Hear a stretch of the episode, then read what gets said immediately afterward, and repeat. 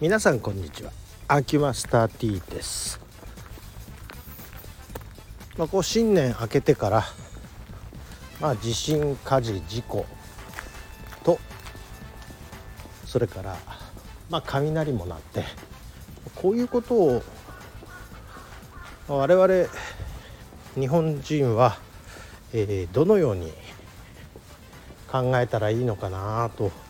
いうふうに思った時に思い出すお話をしてみます。これあくまで私の考え方でありまして解釈の仕方はいろいろあるのであくまで私のお話私の考えということで聞いていただければなというふうに思います。まずは最初にお話というかあ言葉に出したいことっていうのは、まあ、今回の一連のことでお亡くなりになられた方がいるんで、まあ、こういうことで犠牲になられた方々をまずは追悼したい気持ちがあるということでございます。本当に、えー、お悔やみ申し上げるというふうにね言うしかないお話でございます。でさてこういったまあ災害とか事故とかこういうものを我々の先祖は一体どう考えてきたんでしょうねというところに思いを持っていくといつも思い出すのが「古事記」に書いてあるまあ、一節なんですね。でどこにどんなことが書いてあるかというのはまあこのスタイフで言えば私がフォローしているイチローさんなんかがよく「古事記」の朗読をされているのでそちらの方にも出てくる機会があるかもしれないのでそれはそちらの方に譲るとしてあらすじだけ申し上げるとまあ一部の方というか結構な方がこの話は知っている話だと思うんですけれどもえイザナギとイザナミのお話ですね。でイザナギとイザナミがあ日本の国を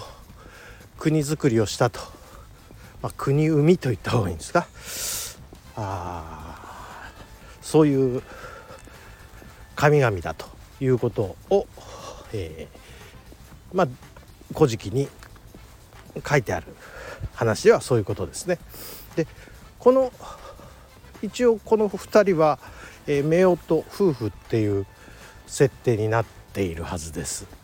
ところが、えー、イザナミがお亡くなりになってで黄泉の国いわゆる、えーと、地下、えー、地底の国の方へ旅立ってえー、イザナギ1人にあイザナミ1人になっちゃうということになるんですね。でどうしてもあのイザナギがイザナミに会いたくて奥さんに会いたくて黄泉の国の入り口のところまで会いに行くんですね。会いに行った時に奥でまあ扉があるんですけども黄泉の国のとこはねこの扉絶対開けちゃいけませんよと。絶対開けてはなりませんと言われると開けたくなるのが人情なんですが、えー、そこでイザナギは開けてしまうわけですね。そしたらもうねまあ今分かりやすい形で言えばゾンビ化した、えー、イザナミが追っかけてくるわけです。見ましたねあなた私の醜い姿を見ましたねっていうような形で追いかけてくるんですね。でこの時にまあ、イザナミがイザナギに向かってね言った話。あお互いまあ会話ですかね。夫婦の会話みたいな形ですけど。でイザナミがですね追いかけながらもう地表のいわゆる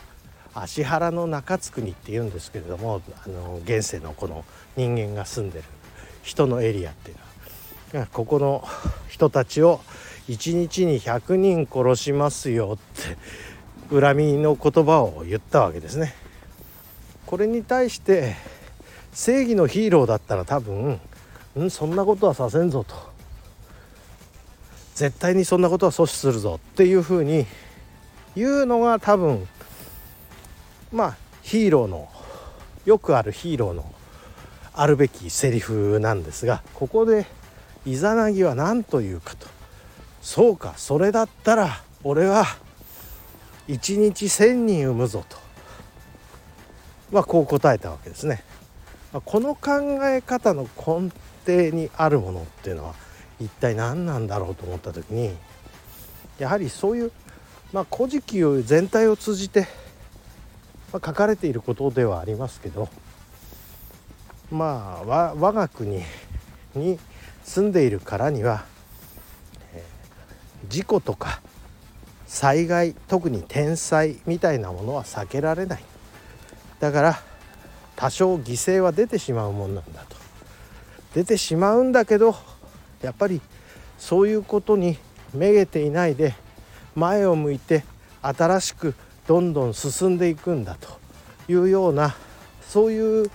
気持ち。これが多分我々日本人の心の根底にある思いなのかな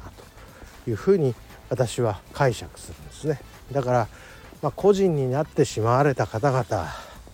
尊い命が失われたことは当然悲しいんだけどやはり